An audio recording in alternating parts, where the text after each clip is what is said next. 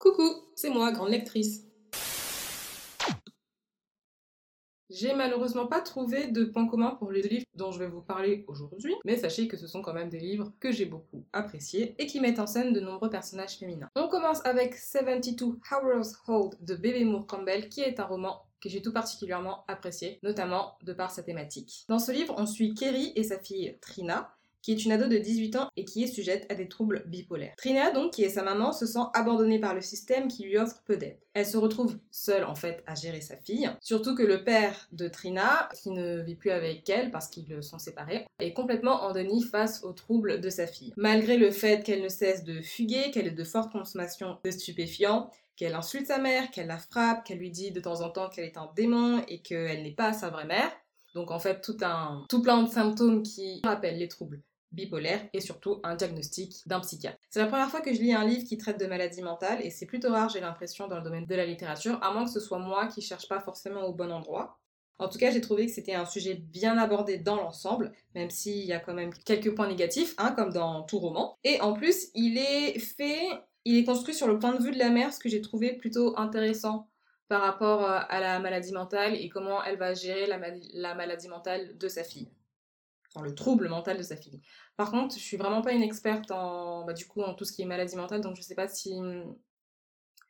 Il me semble que pour euh, certaines maladies, justement, on dit pas maladie, on dit plutôt trouble. Je sais pas s'il y a vraiment une différence entre maladie et trouble. Enfin bref, voilà. Donc on va plutôt partir sur trouble bipolaire dans ce podcast. Comme j'ai dit tout à l'heure, j'ai trouvé intéressant que ce soit fait du point de vue de la mère, en fait, parce que euh, vu qu'elle doit gérer sa fille qui est... En fait, au début du roman, Trina a 17 ans, et en cours de roman, elle va avoir 18 ans, ce qui va en fait beaucoup changer la prise en charge que sa mère et même tout le système entier pourra lui accorder, puisqu'elle atteint la majorité. En fait, au début du roman, tout allait bien, puisque Trina prenait son traitement, elle avait plus ou moins compris qu'elle avait des troubles bipolaires et qu'elle avait vraiment besoin de ses médicaments pour pouvoir mener une vie, si vous voulez, euh, à peu près normale, on va dire. Sauf qu'il s'est passé un truc à un moment donné et elle est complètement, elle a complètement rechuté, elle a arrêté de prendre ses médicaments et forcément tous les symptômes du trouble bipolaire ont refait surface. Et donc comme je dis, ben voilà, elle commence à, à fuguer. Donc ça c'est les fugues en fait dans le roman sont vraiment très bien représentées puisque c'est l'angoisse de la mère qui, qui prend le dessus hein, sur, sur l'histoire. Elle sait vraiment pas où est sa fille, elle sait pas si elle est chez son père, elle sait pas si elle est en danger, elle sait pas si elle est avec des, des dealers de drogue, elle sait pas si elle est avec des trafiquants de, euh, comment on dit, des personnes de trafic humain. Enfin, vraiment, elle s'imagine toujours à chaque fois le pire, ce que je peux comprendre. Et au bout d'un moment, ben, le temps passe et elle arrive toujours pas à raisonner sa fille, malgré l'aide extérieure qu'on peut lui apporter. Donc, euh, Kerry, la maman, est complètement désespérée. Et après une énième tentative, elle va tenter de rencontrer une personne qui va l'introduire au programme avec un grand P qui est en fait un groupe clandestin qui ne croit plus du tout au système euh, classique, mais qui lui offre de guérir sa fille, c'est-à-dire lui faire respecter euh, ses, prises de médicaments en fait, et ce pour plus de 72 heures. Donc 72 heures aux États-Unis, si j'ai bien compris, c'est le nombre de temps qu'une euh, structure psychiatrique peut détenir un patient contre sa volonté s'il rencontre certains euh, critères, comme par exemple être un danger pour lui-même ou pour les autres. Mais c'est aussi le temps qu'il faut pour considérer qu'une personne soit portée disparue. C'est-à-dire que Kerry est habituée à ce que sa fille fugue et disparaisse complètement, sauf qu'elle est malade, donc forcément elle risque d'être en danger ou de mettre les autres en danger.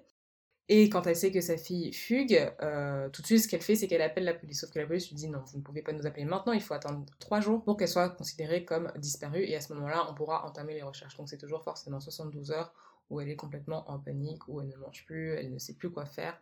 Elle est complètement ben, voilà, dans des états inimaginables parce qu'elle ne sait pas où est sa fille. En fait, le trouble dont sa fille est porteuse a complètement modifié sa façon de vivre. Et c'est ça que j'ai trouvé super intéressant dans le roman, c'est qu'en fait, ça, a modifié sa façon de vivre, qui elle fréquente, la façon dont elle euh, se voit elle-même, la façon dont elle pense que les autres la voient. Et voilà, même si c'est pas elle qui en soi atteinte de la maladie mentale, ça modifie vraiment sa façon de vivre à plusieurs échelles et la maladie a vraiment un impact sur sa vie à elle mais aussi sur les autres personnes qui peuvent entourer sa fille. Modifie vraiment en plus son estime d'elle-même et c'est ça que j'ai trouvé vraiment important d'aborder dans ce livre, c'est que je sais pas, quand vous mettez quelqu'un au monde, quand vous mettez un enfant au monde et que vous l'aimez plus que tout et que du jour au lendemain cet enfant se met à vous dire que c'est un démon, et voire même pire, qu'elle commence à, avoir des tendances euh, paranoïaques et de lui dire non, tu n'es pas ma vraie mère, euh, tu m'as enlevé de ma vraie mère, je veux retrouver ma vraie mère, etc. Et le pire, c'est qu'elle dit ça parfois devant des policiers, donc vraiment. je rigole là parce que c'est un, roman, hein, mais si ça arrivait vraiment dans la vraie vie, je pense qu'on serait peu de personnes à pouvoir avoir la capacité de, gérer cette situation-là. Autrement, je sais vraiment pas si le sujet de la bipolarité est bien euh, abordé dans, le, ce roman, parce que c'est pas une maladie que je connais plus que ça, comme je l'ai dit. Par contre, il me semble quand même que, ben, du coup, bipolaire, c'est ce qu'on appelait avant, enfin vraiment avant, il y a des années, euh, un trouble maniaco-dépressif. Et donc du coup, il me semble qu'il y a quand même deux pôles, donc soit c'est-à-dire le pôle euh, maniaque, mais aussi le pôle dépressif. Et j'ai vraiment l'impression que ce qui a été mis en avant dans ce roman, c'est surtout le pôle euh, maniaque. C'est-à-dire le moment où Trina est complètement surexcitée, ingérable, incontrôlable. J'ai vraiment pas vu le pôle dépressif. Alors c'est peut-être moi qui ai manqué quelque chose, mais j'ai vraiment pas l'impression. J'ai vraiment pas l'impression qu'à aucun moment elle était ni calme, ni même déprimée en fait.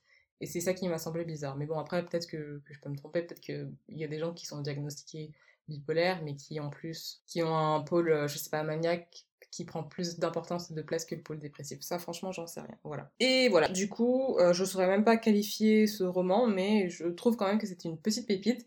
C'est un petit coup de cœur. Voilà. C'est pas non plus un énorme coup de cœur, mais c'est quand même un petit coup de cœur.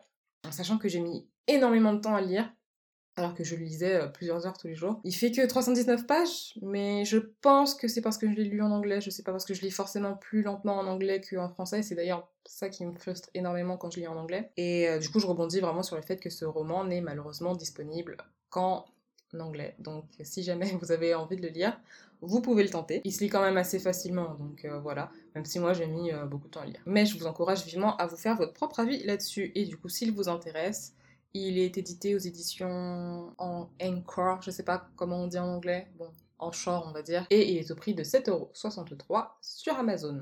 On switch tout de suite avec le second roman dont j'ai envie de vous parler, qui est La fin de Madame Baby, qui a été rédigé par une autrice qui s'appelle Gaëlle Octavia, qui est une femme de lettres française née en Martinique. Il y a beaucoup de choses à dire sur ce roman, qui n'est pas un roman si simple qu'il en a l'air, et du coup je ne sais pas par quoi commencer.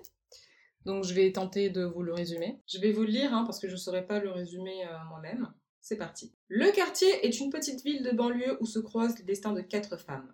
Mariette, recluse dans son appartement, qui ressasse sa vie gâchée en buvant du vin rouge. Aline, l'infirmière à domicile qui la soigne et l'écoute. Suzanne, la petite blanche, amante éplorée d'un caïd assassiné. Mambabi, idole des femmes du quartier, dont la mort est auréolée de mystère. À travers la voix d'Aline, de retour dans le quartier qu'elle a fui sept ans auparavant, les liens secrets qui unissent ces quatre héroïnes se dessinent. C'est tout ce que nous dit en fait euh, le résumé de l'éditeur. Et quand on voit un tel résumé, on ne se doute pas forcément de ce qui se cache entre les pages.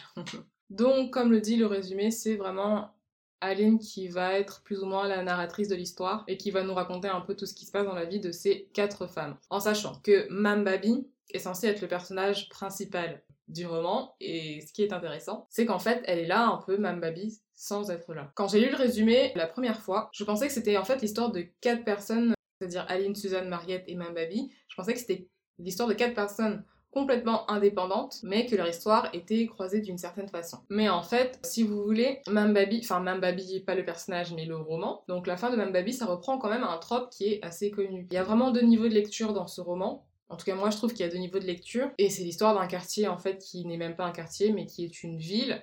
Et on vous parle de violence, etc., etc., qui est amenée euh, par les hommes. Bon, c'est mieux dit dans le roman. Mais si vous voulez, en fait, ce quartier qui est une ville, c'est l'allégorie d'une euh, cité. C'est-à-dire, vous voyez, quand je vous dis cité, vous pensez, euh, je sais pas, grands immeubles avec des gens tout resserrés sur eux-mêmes, avec beaucoup de violence, de la racaille, etc. Bon voilà, c'est un peu, le quartier c'est vraiment l'allégorie de ce genre de cité-là, avec généralement une population majoritairement ouvrière.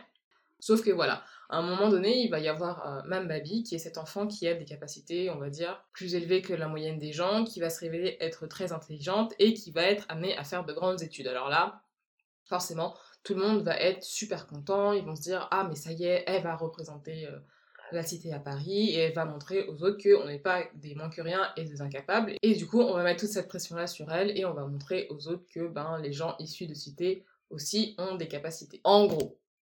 Vraiment, je vous fais un gros débroussaillage. Et du coup, tout le monde compte sur elle pour qu'elle soit en fait cette figure-là de réussite. Sauf que plus vous avancez dans le roman et plus vous vous attendez forcément à ce qu'on vous parle de Mme Babi, qui est techniquement le personnage central du livre puisque le roman porte son nom. Et c'est pas forcément le cas. C'est pas forcément le cas et c'est très bizarre. Est-ce que dans ce roman-là, on parle vraiment de Mambabi Parce que franchement, je vous le dis, elle est là dans le roman, mais sans être vraiment là. Déjà, à aucun moment, elle ne va parler elle-même. C'est ça qui est inquiétant. Et on parle aussi de la fin de Mambabi, mais ce mystère-là ne sera jamais résolu. Est-ce qu'on parle vraiment de Mambabi Parce que franchement, elle est là sans être là pendant tout le roman. Et c'est plutôt voilà, le deuxième niveau. En fait, Mme Babi, c'est pas seulement une figure intelligente, blablabla, etc., une petite étudiante. C'est vraiment une figure euh, messianique. Et c'est ça qui est à prendre en compte, sinon je pense que vous n'allez pas forcément comprendre le roman. Et pendant tout le roman, en fait, à cause de ça notamment, et à cause de ces quatre voix qui se croisent, vous lisez le roman, vous lisez bien toutes les histoires de chacun des quatre personnages différents, et vous vous dites, ok, ok, je comprends ce que tu es en train de me dire, euh, chère autrice, je comprends ce que Gaëlle Octavia est en train de me dire, je comprends les, histoires de ces quatre femmes. Par contre, je comprends pas, je comprends pas où nous mène l'histoire. Je comprends pas pourquoi tu nous dis ça et je vois vraiment pas quel est le rapport entre ces quatre femmes. Et c'est seulement à la fin, mais genre vraiment à la toute fin, qu'on finit par comprendre. Et vous vous dites waouh, waouh, j'avais pas vu ça venir. Et même là, quand je vous en parle, je pense que vous n'avez pas forcément saisir de quoi je vous parle parce que ça peut vous paraître très brouillon. Mais il faut vraiment, vraiment lire ce roman et euh, lisez-le d'un coup en plus. Hein. Vous ne prenez pas 3-4 jours, moins de 200 pages. Donc franchement, ça se lit très facilement. Et je pense que c'est vraiment un roman à lire parce qu'il y a une qualité non seulement rédactionnelle, donc déjà l'écriture, je la trouve assez raffinée et assez posée, assez calme. Mais même au niveau de ça, au niveau de l'histoire, je pense qu'il y a vraiment quelque chose à pas rater. Il me semble que ce roman a reçu un prix. Alors je me souviens plus quel prix. Attendez, je, regarde. Alors voilà, c'était pas facile à trouver comme information, mais apparemment elle en a gagné deux pour euh, ce roman. Le premier c'est le prix Wepler et le deuxième c'est euh, elle était finaliste du prix Carbet de la Caraïbe. Voilà. Et du coup, je peux malheureusement pas vous en dire plus sur ce roman parce que sinon je vous dévoilerai malheureusement toute l'intrigue. Sachez Juste que les histoires de ces quatre héroïnes sont à la fois affreusement banales et affreusement extraordinaires. Je sais que certaines personnes n'accrocheront pas du tout, et à cause du style et à cause de l'histoire, mais c'est vraiment un roman qui m'a transporté. En plus de ça, il y a vraiment plusieurs dimensions à prendre en compte dans ce livre. Il y a non seulement la classe sociale, il y a aussi les relations entre hommes et femmes, euh, la figure de la femme aussi qui est une euh, figure euh, importante et vraiment mise en avant dans le roman, puisque ce sont d'ailleurs que des femmes et c'est vraiment quelque chose qui m'a frappé en lisant ce livre. Il n'y a vraiment que des femmes qui portent cette histoire, même si les hommes sont présents à l'intérieur du roman. Il y a aussi une dimension euh, religieuse par certains aspects. vraiment, il, fait moins de 200 pages, mais c'est un livre extrêmement euh, complet et moi je trouve que c'est un livre qui peut aussi être enrichissant d'un point de vue intellectuel. Et je suis super contente d'avoir pu lire ce livre et surtout je suis super contente d'avoir pu vous en parler sur le blog. Voilà, voilà. Ce sera tout pour moi aujourd'hui. On se retrouve jeudi, ce qui est assez inhabituel, je vous l'avoue, mais on se retrouve jeudi pour euh, un article qui pourra aider certains de nos amis auteurs. Je vous fais de gros bisous et je vous dis à bientôt pour de prochaines lectures. Ciao, ciao